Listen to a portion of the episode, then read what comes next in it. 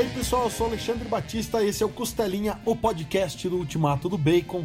E hoje a noite é especial, além do nosso querido Lucas Souza, tá aqui com a gente também Laudo Ferreira, grande autor de HQs nacional.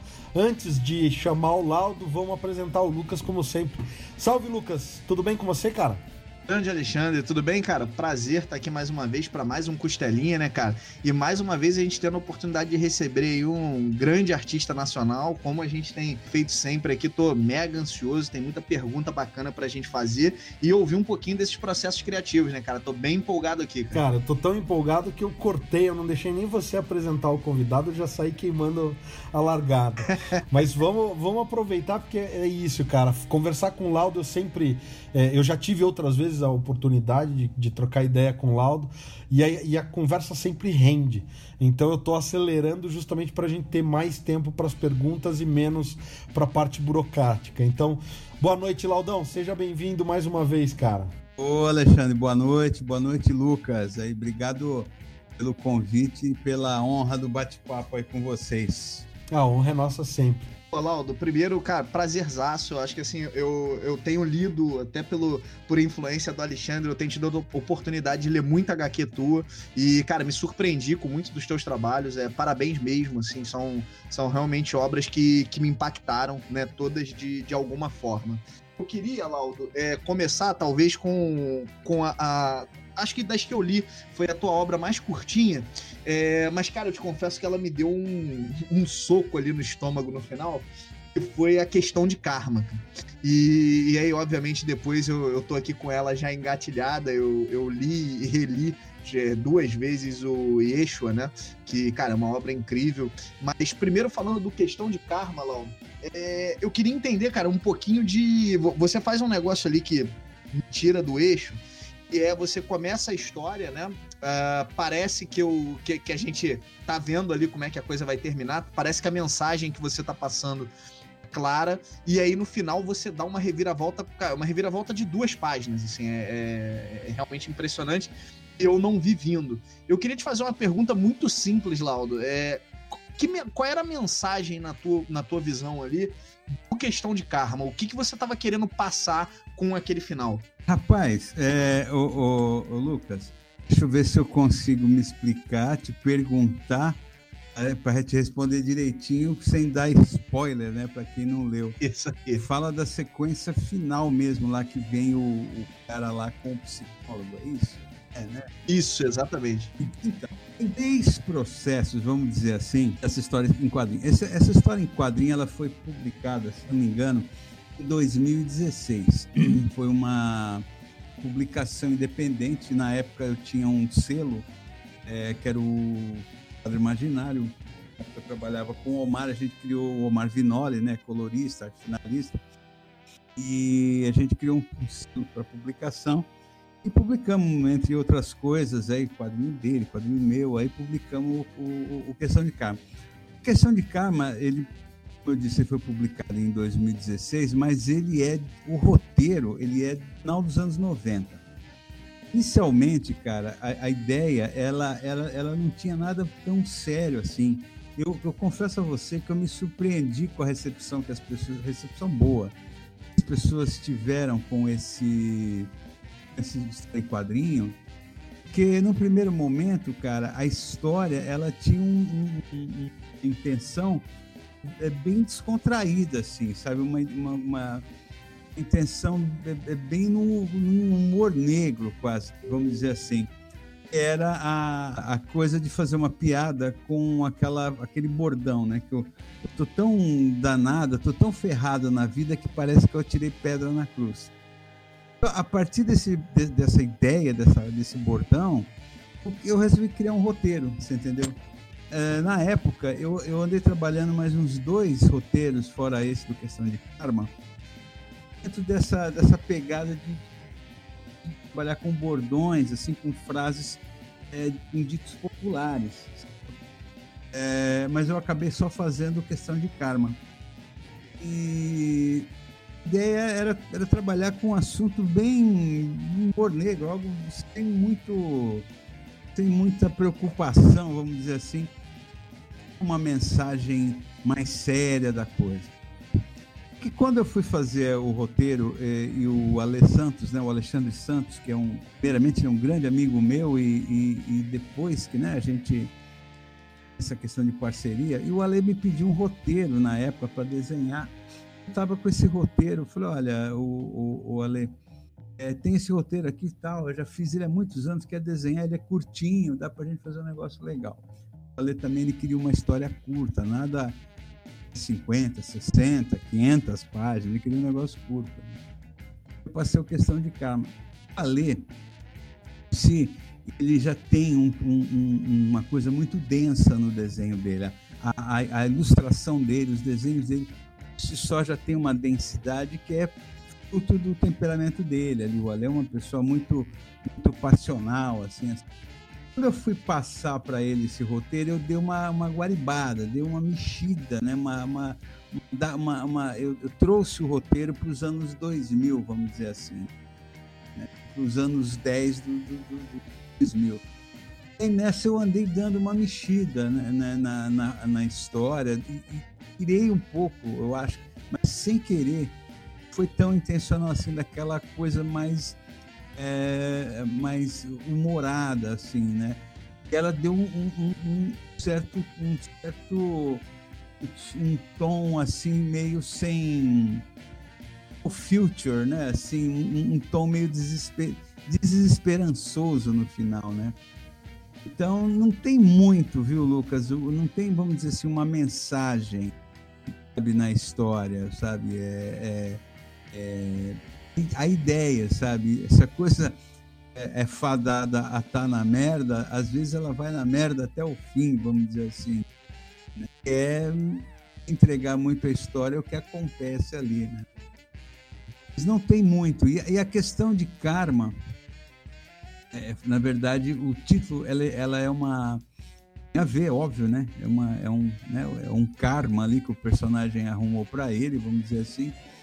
É, mas o nome em si, a, o, a, o título, ele veio de uma música de um amigo meu, de um amigo que mora no interior de São Paulo, que é músico, tem uma banda, pô, se conhece há mais de 30 anos, e compositor, assim, a gente teve uma ligação muito forte com coisa de música, e ele tinha uma música que chamava Questão de Karma. Aí eu achei interessante e, tocar, fazer uma, uma brincadeira de backstage, aí fazer uma referência à música dele. Percebe que há, há, muitos pontos, né, que às vezes ligam uma história, né, que são coisinhas muito pequenas, mas que pegam uma ideia, que, que formatam uma ideia. Basicamente é isso, não tem muito o que falar do Questão de Karma. Ele é uma história de humor negro. E ao contrário da minha, do meu jeito de pensar, sobre a vida, né? Sobre minha forma de encarar a vida e do que eu quero fazer nas minhas histórias em quadrinhos. Essa história ela não não tem redenção. Ela ela é fadada, como às vezes é na vida da gente, né? Começou errado, acaba errado é legal te ouvir falando isso, Laudo, porque eu acho que talvez da, do, dos artistas que a gente que a gente tem conversado, dos artistas que a gente tem, tem lido mais, é, você talvez para mim seja o mais eclético, né? Eu as tuas histórias elas têm, é, você vai de uma, de uma ponta da, da religião para o humor negro, para uma história mais erótica, então é legal ver essa pluralidade que tem nas tuas histórias, então isso a, anima bastante a gente que tá lendo. Eu queria aproveitar então, Laudo, é, pra gente falar, cara, da, da que foi a obra obra tua que mais me impactou, acho que eu e, e, e muita gente, é o Yeshua, né? É uma obra assim que eu te confesso que eu, eu li ela algumas vezes. Você conseguiu é, contar uma, uma história milenar, né? Que eu acho que todo mundo conhece, pelo menos um pouco, é, de uma forma surpreendente. Eu achei muito, muito, muito inteligente também é, o fato de você ter usado os nomes, é, que não são os nomes que a gente está acostumado aqui a conhecer, né, na, na, na, nossa Bíblia ou no, no, no, dia a dia. E aí eu queria ouvir um pouco da tua visão ali, cara, porque você tem algumas, alguns pontos talvez diferentes do, do se é que a gente pode chamar de tradicional, mas diferentes do que, do que a gente normalmente ouve. E você aborda a história de uma forma um pouquinho diferente, indo para passagens que normalmente não, não necessariamente foram destacadas, né? Você dá foco em outras coisas na história. E aí eu queria, se você pudesse, te ouvir um pouquinho falar de, de como é que você construiu a narrativa ali daquela história, que pontos você ia passar, como que você ia representar é, cada, cada, cada personagem envolvido na história, né? Então, ouvir um pouco de como é que foi essa construção, porque foi muito diferente, Laudo. Para mim, foi uma, eu não sou uma, uma, uma pessoa religiosa, né? Apesar de, de ter é, formação católica tal, mas a forma como você contou a história é muito diferente. E ao mesmo tempo é um diferente que, que é respeitoso, que abraça. Então é, é, eu queria ouvir um pouco de, de que você enxergou isso? É, como é que nasceu essa ideia de fazer essa HQ? De moleque eu sempre tive essa coisa desse... Sou nascido em São Vicente, né, litoral aqui de São Paulo, e vivi até meus 14 anos lá. E eu, eu não sei explicar muito bem o porquê, mas eu, eu sempre tive uma ligação muito forte com a religião. Mas não questão da religião católica, essas coisas com essa coisa de Jesus, essa, coisa toda, sabe? Eu lembro de eu ter uma coleção de editora Block, acho que é chamada Vida de Cristo, ilustrada por um artista brasileiro maravilhoso, que é o, é o Maneco, lá o Manuel Vitor Filho. Maravilhoso, aquilo ali, tudo. E tinha uma. Na Sexta-feira Santa, eu lembro de ter lá na igreja, né? A igreja 1500 lá de São Vicente, antiga, né? Da época do descobrimento, né? Fundação de São Vicente é, tinha aquelas igrejas antigas, e eu lembro que tinha uma, uma procissão de Sexta-feira Santa, tinha aquela coisa do canto da Verônica, né? É, uma mulher toda de preto, com um véu preto, que ela, ela, ela ia abrindo um, um, um pano ali com, com, o rosto de Jesus ali, e cantando e uma, uma coisa meio assustadora para uma criança de 10, 11 anos de idade, assim, entendeu? Aquilo me marcou muito, assim, aquela procissão com aquele, aquele cadáver, sabe? Coisa toda, né? Aquele, e é, né? É Jesus, procissão de Jesus como a turma falava, mas é um cadáver, né? Vamos dizer assim. Aquilo me marcou muito. E aí, quando foi no final dos anos 90, e veio, eu comecei a trombar com muita, muita pesquisa sobre Jesus, o assunto me interessava descobri essa questão dos textos apócrifos e aí fui, fui eu resolvi fazer uma história em quadrinhos sobre a vida de Jesus. Na época, o Lucas, não tinha, não existia o que era o nosso mercado hoje em dia, de inclusive muitos autores né, cometem a deslize de produzir uma obra, uma história em quadrinho, pensando em um determinado segmento. Se ele não faz parte daquele determinado segmento, é complicado, tá?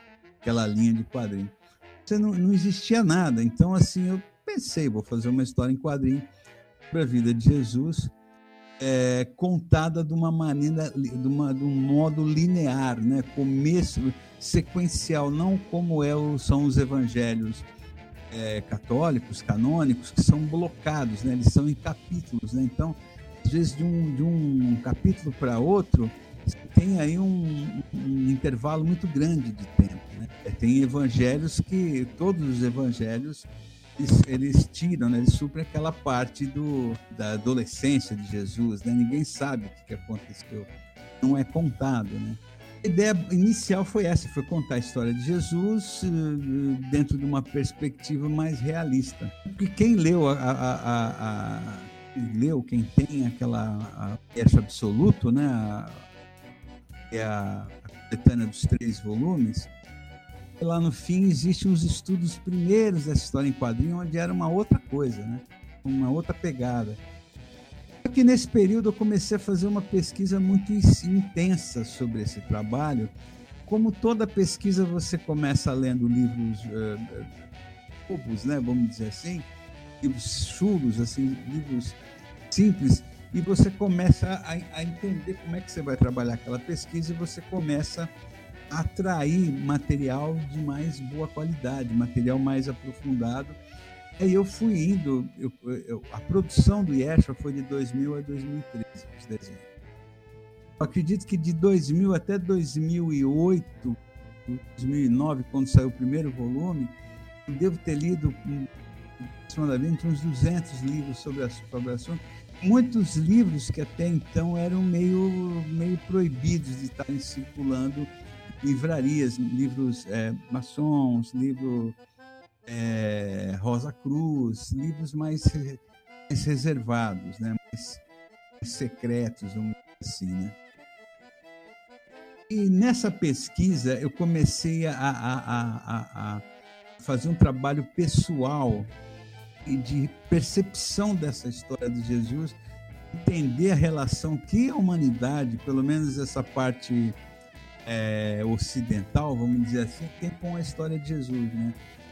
Começa a entender que coisas do nosso dia a dia, questões políticas, questões existenciais, está muito ligada a perspectivas boas e perspectivas ruins que a igreja trouxe qual a relação da história de Jesus é, existindo ou não existindo. Na realidade, isso não importa muito, né?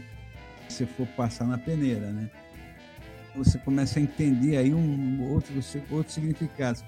E se nesse caminho eu, você vai se aprofundando mais, já contei isso várias vezes, acho que até para o Alexandre, mesmo numa, num papo que nós tivemos, a, a, minha, a minha imersão no projeto foi tão intensa que eu cheguei a ficar alguns períodos meio fora da casinha, vamos dizer assim, tão absorto na coisa ali, né?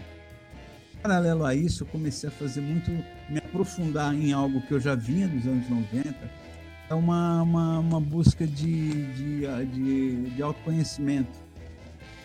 Através de várias práticas, eh, terapia, várias coisas, inclusive trabalhos com xamanismo, expansão de consciências, isso tudo me abrindo muito a cabeça, né? Eu é, já não era mais um menino, vamos dizer assim, né? Já tinha meus 30 e poucos anos, e aí todo esse processo foi eu fui jogando na história em quadrinho, e eu fui processo. Hoje em dia, Lucas, é, confesso você que escrever tão didaticamente às vezes é um pouco complicado, porque as coisas foram mais para um campo da, da, da, da, percepção que do textual. Mas, assim, é, a um ponto em que eu chegava a entender que aquilo ali que eu estava criando era meu.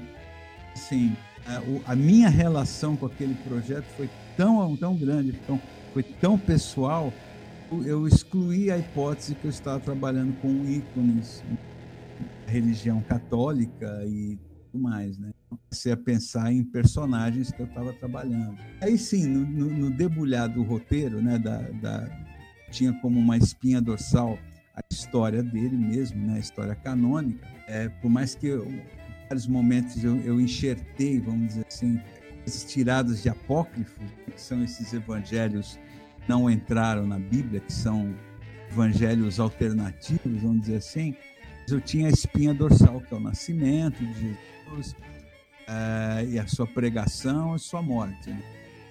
Então, assim, a ideia era pegar pontos da, da história dele ali, que se criou, se, que se criou, né, muitos por causa da própria Igreja Católica, que se criou mitos ali sobre, sobre, sobre Jesus, criou, sei lá, interpretações ali, na realidade, dentro da próprio perfil psicológico do personagem Jesus, real ou não, você percebe que no cerne daquele personagem, a intenção dele é outra, né? É uma coisa muito mais pura, vamos dizer assim.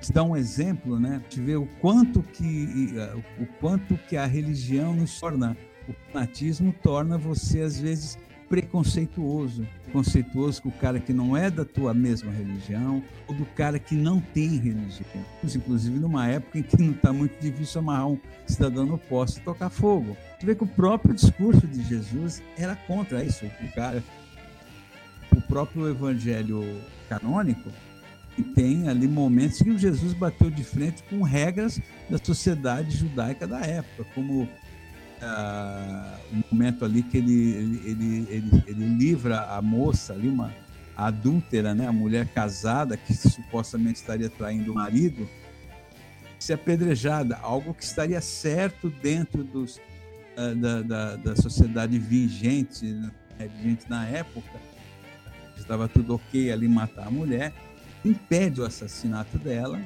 é, intimidando os, os, os, algozes dela ali, livrando, né? E, e, e um conselho final para ela, né? Não, não peques mais, mas não peques contra, contra você, né? Não é contra a sociedade, porque você está trazendo tudo isso de ruim.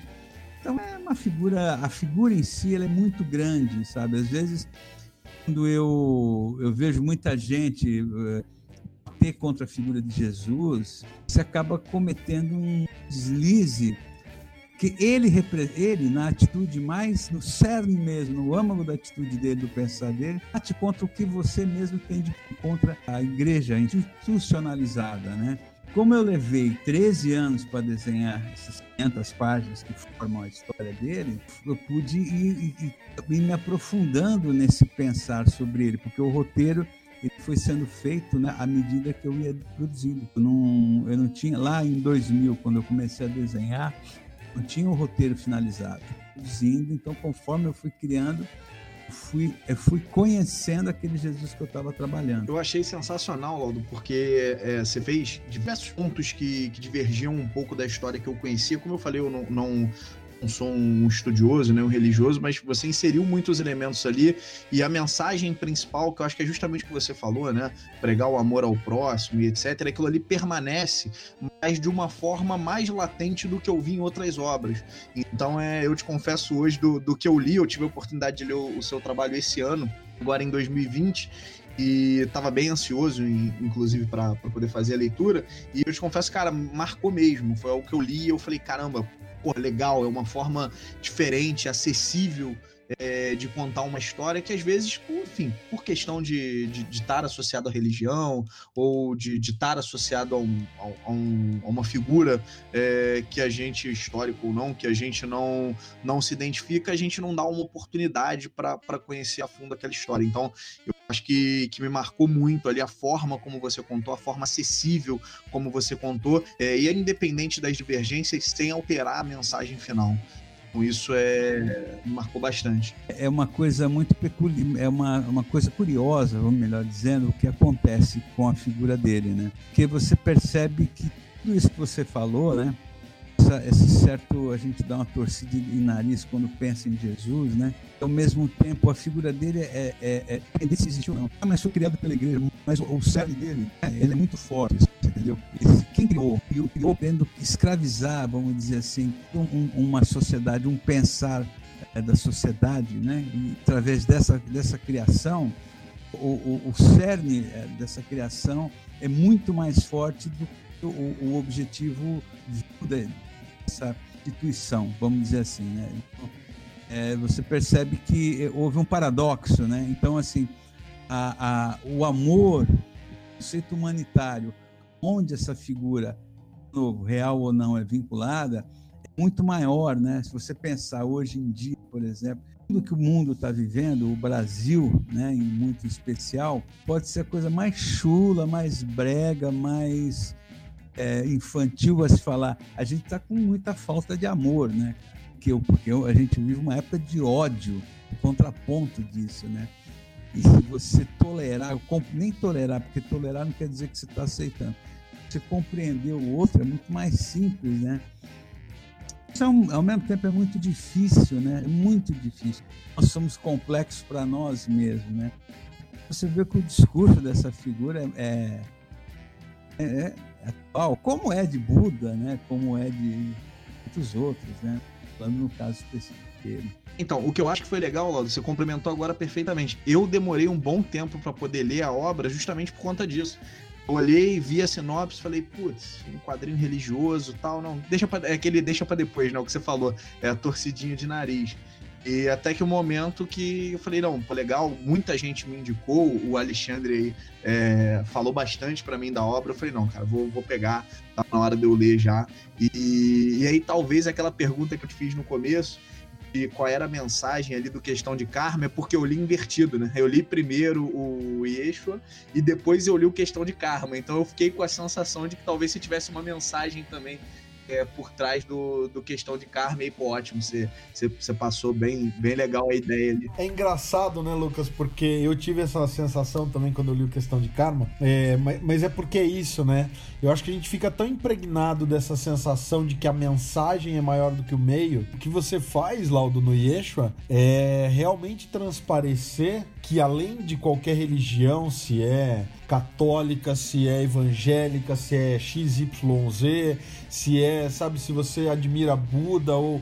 Não interessa, é, é, é a mensagem do, do Yeshu, né? Que a gente chama de Jesus e tudo mais, e é aquilo. Foi criado por Constantino no século III, porque Constantino tirou os, os evangelhos apócrifos que não estão na Bíblia, mas tem mais história por aí. Agora, como uma história se mantém viva e tão presente, porque, pô, você fez HQ em 2009, 2013, o Lucas tá lendo em 2020, quer dizer, são 7 anos, 10 anos é, da, do lançamento da HQ, a mensagem continua super atual, super válida, e é uma mensagem que ela vem aí de mais de dois mil anos, então...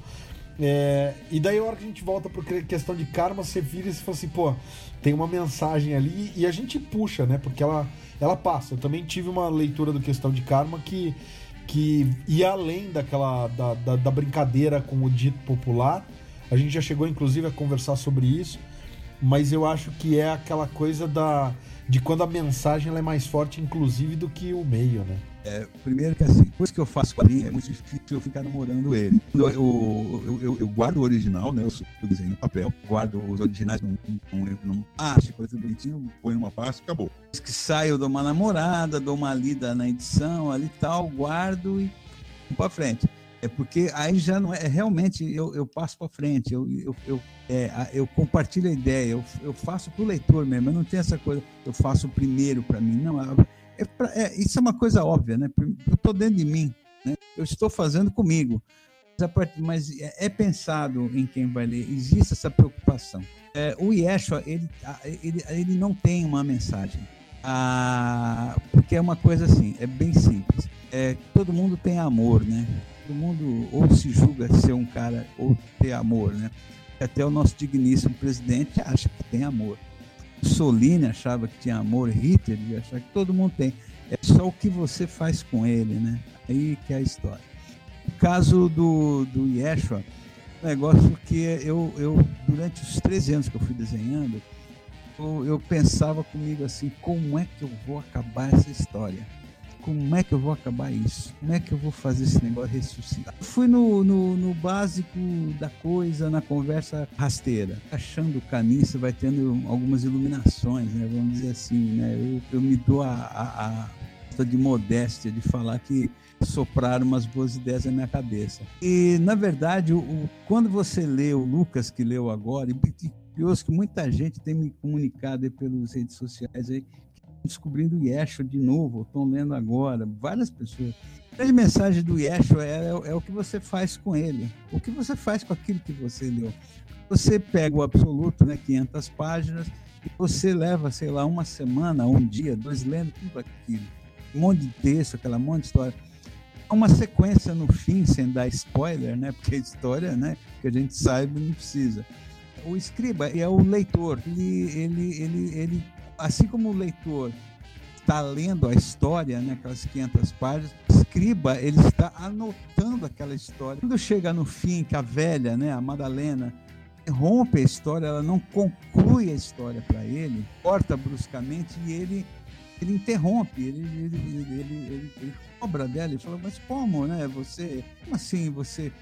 É, quem é ele? Quem foi aquele cara? O que, que, que era? O que, que e ela deixa para ele, né? A mensagem dessa HQ, que é para dizer que pode ser um, uma mensagem, é isso. Aquelas 500 páginas que o Lucas leu, o Alexandre leu, o Sol leu, aquelas 500 páginas, o que o final ali, que eu, eu deixo para o leitor, você faz o que você quiser com aquilo. O que você quiser, entendeu? Você pode achar que tudo aquilo que eu desenhei é uma merda, achar bobo. Então, assim, quase que uma jornada pessoal, né? De cada um dentro daquela história. É um, é, foi um objetivo. Sim, a partir de um determinado momento dessa história, eu entendi, é, entendi o que eu estava fazendo plenamente, eu cheguei nesse final aí, a, a sequência, essa última parte, essas últimas páginas aí dessa conversa do escriba com a velha, é, é, é, é pontuar bem claro para o leitor. Mesma forma que um pouco antes ali, é, não te importa para você ver muito Cristo crucificado. É, propõe para o leitor uma outra escolha ali, né? Sequência licérgica, que a Madalena está na cruz ali, vendo a crucifixão, é, e ela entra num transe e ela sai ali do aquele local, vamos dizer assim, ela vai parar num outro, e quer dizer, na verdade é o que, que você. A, a, ao tempo todo falando para o leitor, o que, que você escolhe, o que, que você quer, né? O que você quer, né? É, o jogo é esse. Pô, sensacional, Laudo. Eu, eu, te confesso que foi uma HQ, assim, das, das HQs que eu li esse ano aqui, é, Brazucas, né? Tô atrasado na leitura, tô lendo aí a tua. Um, acho que o Alexandre falou, sete anos depois, Alexandre? É, sete anos, porque o Absoluto saiu em 2013, né, Laudo?